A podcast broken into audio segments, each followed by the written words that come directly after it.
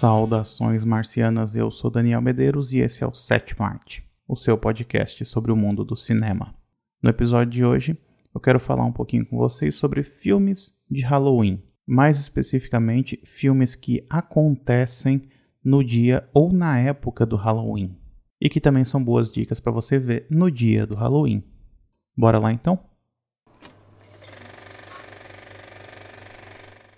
O primeiro filme da minha lista é um chamado Contos do Dia das Bruxas. All these traditions, the costumes, jack-o'-lanterns. Why are we here? To pay our respects to the dead? They started to protect us, but nowadays, no one really cares. This one's still lit. Contos do Dia das Bruxas, ou Trick or Treat, é um filme escrito e dirigido pelo Michael Daugert. Ele é o diretor da continuação do Godzilla, que é um filme que não é muita gente gosta, mas que eu gosto bastante. Ele também fez um filme de terror natalino chamado Krampus, que é excepcional. E o Contos do Dia das Bruxas foi o primeiro longa que ele dirigiu. Ele já tinha uma carreira mais extensa como roteirista. Ele escreveu X-Men 2, ele escreveu Lenda Urbana 3, Superman o Retorno. Mas aí ele resolveu dirigir seu próprio filme e aí ele fez esse que é uma antologia de contos, ou seja, são histórias curtas, são cinco histórias ao todo, que se passam durante o Halloween e que tem uma conexão entre uma e outra. E assim, antologia normalmente tem aquele problema de que existe, obviamente, algumas histórias que são melhores do que as outras. Isso é comum em qualquer antologia.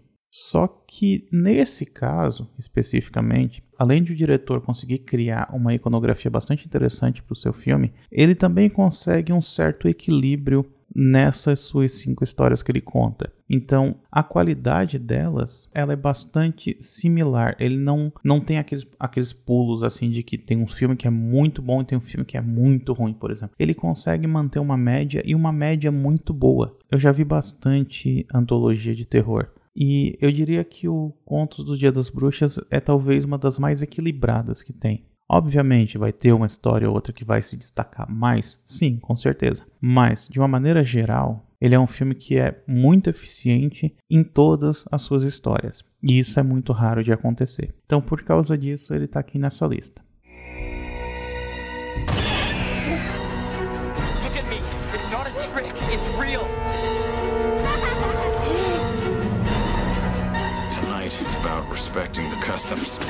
Not breaking them. O segundo filme que eu separei hoje é um chamado Os Garotos nas Árvores, de 2016. Did you ever let down a friend? Did you ever say that you'd be there for someone and then you weren't?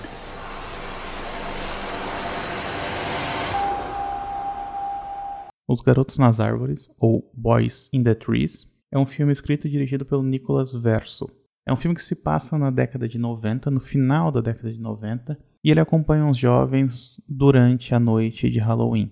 Ele é um filme que ele flerta bastante com o terror, mas ele não necessariamente vai a fundo nisso. Não, você não vai não assista esse filme querendo, sei lá, se assustar, ter medo, coisa assim. Ele não é, não é essa pegada do diretor. Ele está muito mais interessado em investir no desenvolvimento dos personagens e naquela situação em que ele se encontra. Ele consegue inclusive gerar algumas surpresas para o espectador, o que é legal, mas não é, o filme não gira necessariamente em torno disso. Ele é mais quase como um estudo de personagens analisando aquela juventude daquela época. E aí eu tenho uma relação muito pessoal com o filme porque eu também fiz parte dessa juventude que cresceu na década de 90 e eu tenho uma visão muito específica a respeito desse filme que inclusive é diferente da visão do diretor. Porque eu vi, eu lembro na época em que eu vi esse filme, eu fiquei bastante interessado por ele, eu escrevi sobre o filme também, tem uma crítica publicada no 7 Marte. E o que me, me chamou muita atenção foi a maneira como eu coloquei a minha própria visão a respeito daquela época no meu texto e depois quando eu fui pesquisar sobre a opinião do diretor,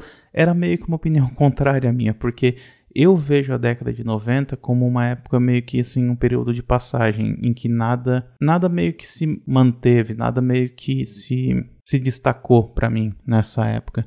E pelo que eu vi na entrevista que ele deu, ele vê com muito mais, muito mais com, com nostalgia, assim, ele consegue, ele vê a década de 90 com bastante admiração, que é uma coisa que eu não tenho. E ainda assim, vendo esse filme, eu consigo colocar tanto a minha visão a respeito da década de 90, quanto eu consigo enxergar dele nesse filme. Então, tamanhas as possibilidades que o filme abre. É um filme extremamente metafórico. É um filme que ele tem que ele não oferece muitas respostas fáceis para o espectador, então você tem que interpretar muito daquilo que você está vendo. E se você embarca nessa viagem, eu garanto que você vai gostar. Principalmente se você tem uma relação de amor e ódio com a década de 90, como é o meu caso. What's the plan for tonight? Little trick. Little treat. The freak gives me the creeps. What's he done to you? you want to run with the wolves, you got to kill a few lambs. So which one you gonna be? Obviamente, quando a gente está pensando em Halloween, não dá para deixar de fora o filme Halloween ou a franquia Halloween. Então seria óbvio que algum desses filmes entraria aqui nessa lista. Porém, eu escolhi um que não necessariamente é um filme muito bom. Na verdade, eu não acho ele nada bom, apesar de ele ter um certo status de cult. Eu separei o Halloween 3, A Noite das Bruxas, de 1982. You don't really know much about Halloween. Halloween, the barriers will be down between the real and the unreal. And the dead might be looking in. O motivo de eu ter separado esse filme é porque ele é um filme estranho. Ele é um filme extremamente estranho. Na década de 80, os filmes da franquia Halloween estavam fazendo bastante dinheiro e, obviamente, que o estúdio queria mais e mais filmes dessa franquia. Só que o John Carpenter, que foi o criador da franquia, diretor do primeiro filme, roteirista do segundo filme, ele meio que estava cansado da figura do Michael Myers e ele achava que ele já tinha contado tudo o que havia para ser contado a respeito desse personagem. Então, ele teve a ideia de transformar o Halloween, a franquia Halloween, numa espécie de antologia, em que todo ano seriam lançados diferentes filmes com o nome Halloween, mas que não teriam relação entre um e outro. E ele fez essa tentativa, o Halloween 3. E é um filme muito ruim. Eu tenho que deixar isso claro desde o início. Tem gente que gosta, eu não gosto. Eu acho um filme muito ruim. E é um filme estranho também, porque se você acompanha a franquia Halloween como um todo, ele é um ponto fora da curva, porque esse filme deu tão errado que imediatamente o Halloween 4 ele já se chama O Retorno de Michael Myers. Por quê? Porque eles perceberam que deu merda e aí eles resolvem então consertar tudo. Recentemente eu ouvi um podcast em que alguém comentou alguma coisa do tipo assim: se o Halloween 3 fosse na verdade o Halloween 2, talvez a percepção do público seria diferente. Sim, porque se você lança um filme e depois você lança a continuação imediata, é um filme completamente diferente, então o público já aprende a esperar por algo diferente a cada filme. Agora, se você lança dois e o terceiro não tem nada a ver com os outros dois, daí realmente fica estranho. E esse aqui não tem nada a ver. Ele, é, ele mostra uma, uma conspiração envolvendo uma fabricante de máscaras de Halloween. Essa fabricante, ela aparentemente quer dominar o mundo todo tem uma música que é uma música extremamente irritante. É uma propaganda de TV que fica se repetindo o tempo todo, contando quantos dias que faltam pro Halloween. E assim, eu não sei. eu coloco aqui esse filme nessa lista mais como essa curiosidade mesmo, assim, que você gosta dos filmes do Halloween, gosta do, da franquia, veja esse filme por sua conta e risco e depois me diz o que, que você achou. Vale lembrar que o próprio John Carpenter admite que foi um erro ter feito esse filme. Happy, happy Halloween,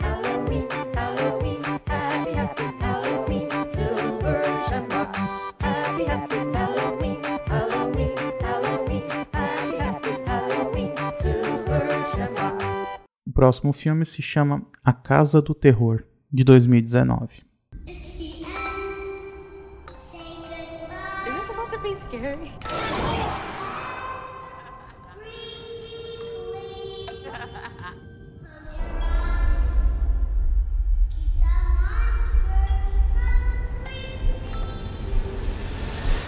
A Casa do Terror, ou simplesmente A Haunt, ele é um filme que me chamou bastante atenção porque, apesar de ele partir de uma trama que já é um pouco batida dentro do, do gênero, ele consegue ainda assim prender a atenção do espectador. Ele é escrito e dirigido pelo Scott Beck e pelo Brian Woods, que foram os roteiristas do Um Lugar Silencioso. E é um filme que trata daquela tradição bastante característica dos Estados Unidos na época do Halloween, que é a ideia de você criar essas haunts, essas casas que são transformadas em atrações de Halloween, ou seja, tipo, você paga para entrar, a casa foi toda decorada e você leva uns sustos lá dentro, alguma coisa assim. E o filme ele acompanha esses personagens que vão parar nessa nessa casa que aparentemente é muito mais assustadora do que o normal. E depois de um tempo lá dentro, eles começam a desconfiar de que talvez aquilo que eles estejam vendo seja de verdade e não uma brincadeira. Então, como eu disse, ele é um filme que ele consegue prender bastante atenção, ele dá uns sustos muito bons também, e ele tem uma,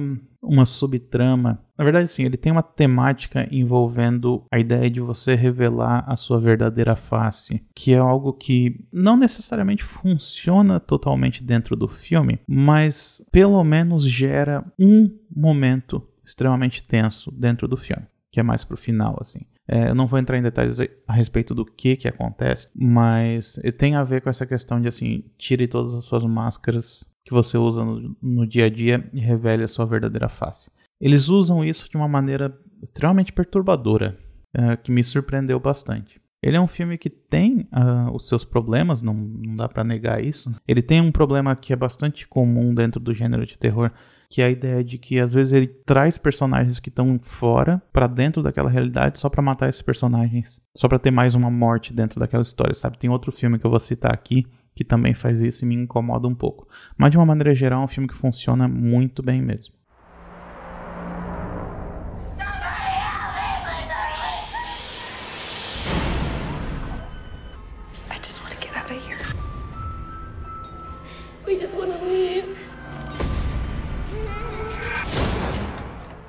E é um filme que casa muito bem com o próximo da minha lista, que se chama The Houses October Built, de 2014. Tell me about yourself and what are we doing? You want my name? My name is Zach. I rented an RV. I want to find the most extreme haunted house in the world. What is an extreme haunt? I don't understand how far, like how far they you really can go on without hurting somebody. The Houses October Built, ou uma tradução As Casas que Outubro Construiu.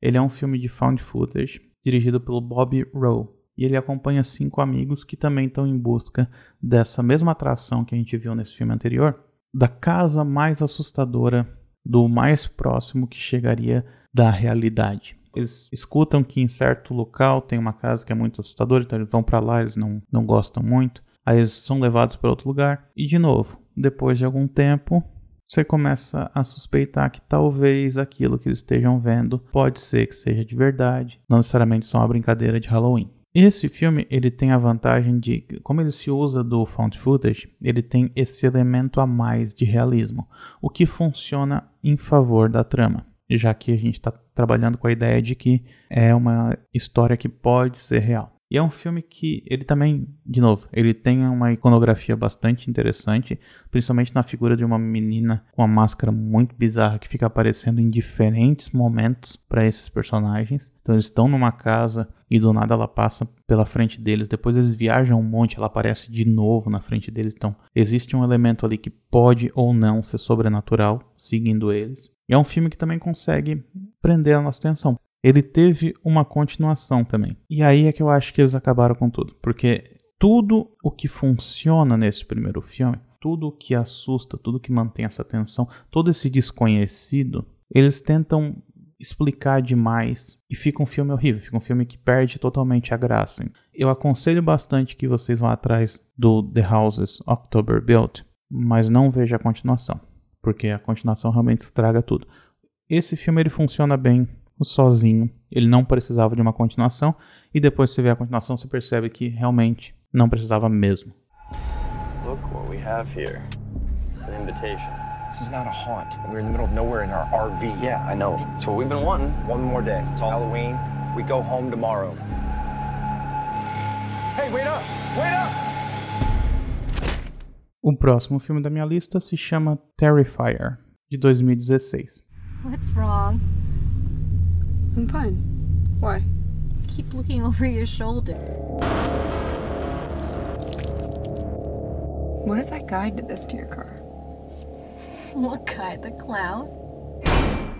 Terrifier, ele é um filme escrito e dirigido pelo Damian Leone. E ele acompanha um personagem que o Leone criou chamado Art, o palhaço. O Art, o palhaço, ele já apareceu em alguns trabalhos anteriores do diretor. Ele fez alguns curtas em que esse, esse personagem aparece. Depois ele juntou esses curtas e transformou num longa chamado All Hallows Eve. E o Terrifier é como se fosse uma continuação desse primeiro longa dele. Só que na verdade ele é um filme que funciona bem sozinho. O Art o Palhaço, ele é um personagem que ele é extremamente bizarro, ele tem uma, de novo essa iconografia, né? Ele tem uma feição muito estranha, ele tem a cara toda branca, os lábios pretos e os dentes meio bem bizarros assim. Então ele tem já essa expressão assustadora. E o filme acompanha uma garota que na noite de Halloween passa a ser ameaçada por essa figura do, do palhaço. O que é interessante no filme é que essa ideia de que como se passa na noite do Halloween, a princípio não se percebe a presença de uma ameaça. O Art, apesar de ele estar em cena, ele não é necessariamente uma fonte de terror para aqueles personagens. Ele é incômodo e ele deixa os personagens desconfortáveis. Na primeira cena em que acho que ele aparece, que ele interage com a protagonista, ele tá num, estão num restaurante e a presença dele é extremamente desconfortável, mas não necessariamente assustadora. É só quando ele finalmente revela essa faceta dele, o terror de fato começa, né? E esse é um filme que, de novo, eu acho que ele tem muitos problemas, principalmente por essa questão de que ele em certos momentos ele não sabe o que fazer com os personagens, então ele traz personagens de fora só para poder matar esses personagens também. Eu acho que esse talvez seja o maior problema que eu tenho com o filme, que de uma maneira geral também é um filme eficiente e também adquiriu um status de cult nos últimos anos, tanto é que ele vai ganhar uma continuação que se eu não me engano já está pronta ou já está quase pronta e vai ser lançada no ano que vem. Então eu estou bem curioso em relação a essa continuação que vai sair. Eu espero que o diretor consiga corrigir alguns dos problemas dos roteiros que esses filmes dele normalmente têm, mas que de uma maneira geral, assim, explorando bem esse personagem, eu sei que pelo menos divertido o filme vai ser. You think someone slashed my tires? He knows this is your car. He saw us getting into it earlier. Look, that guy was harmless. He's just some douchebag in a costume because it's Halloween. E aí o último filme da minha lista é um chamado Parque do Inferno, de 2018. It's Halloween. I got us VIP passes to help us. What is that? It's a traveling horror night, has horror mazes in it. We will totally lose it in there. It's gonna be fun, right? Why are we signing a waiver? Well, because the liability is, hey, bitch. Parque do Inferno, ou Hellfest, é um filme dirigido pelo Gregory Plotkin, que tem uma extensa carreira como montador, mas que só dirigiu dois longas, esse e anteriormente o Atividade Paranormal Dimensão Fantasma. E esse é um filme que se parece bastante com os outros que eu já citei aqui, só que em vez de ter uma casa montada para assustar as pessoas, ele se passa todo num parque dedicado a isso. Então, esse parque do título, esse Hellfest, ele é um ambiente totalmente desenhado e totalmente montado com esse intuito de assustar as pessoas. Nesse caso, não existe muita dúvida em relação a se o que eles estão vendo é real ou não é, porque existe a história de um serial killer que supostamente rondava ou matava gente naquele parque e a gente não demora muito para a gente ver que ele voltou. O que o filme faz é brincar com a nossa percepção em relação àquilo que está assustando os personagens, porque não é somente o assassino que assusta aqueles personagens, mas o próprio parque também. Então, o filme consegue explorar muito bem as atrações do parque e torná-las tão ou até mais assustadoras do que o assassino que está perseguindo eles. E isso eu acho que é o grande feito desse filme. É ele conseguir explorar tanto essa subtrama de terror adolescente slasher envolvendo um assassino tentando matar os adolescentes, quanto as atrações em si. Ele traz elas para o primeiro plano, ele traz elas para frente e explora elas de uma maneira bastante inteligente e bastante eficiente também. Então acho que essa é a grande qualidade desse filme. Ele funciona naquilo que ele se propõe a fazer. Ele assusta quando é para assustar, ele é tenso quando é para ser tenso e funciona de uma maneira geral. É um filme que eu gostei muito e que eu percebo que parece que não é muita gente que conhece esse filme. Eu acho que merecia, ele merecia um pouco mais de reconhecimento. E mesmo se você não gostou do primeiro filme do diretor, que é o Atividade Paranormal, não deixe que isso te afaste desse filme aqui, porque esse aqui é completamente diferente. Então fica aí a dica do Parque do Inferno. A couple years ago, some girl got totally gutted. Killer left her body in the park for three days. They thought she was a freaking prop. Some people are just evil. Bom, por hoje é isso. Espero que vocês tenham gostado. Se gostou, convido vocês a acessarem o site www.setmart.com e compartilhar esse episódio com seus amigos nas redes sociais. Aí já aproveita também e me segue por lá também, no Twitter, underline 7mart, facebook.com barra 7mart e Instagram, arroba 7mart. Dúvidas, críticas sugestões, é só mandar um e-mail para contato, arroba 7mart.com. A gente se vê na próxima, até mais e um bom Halloween a todos.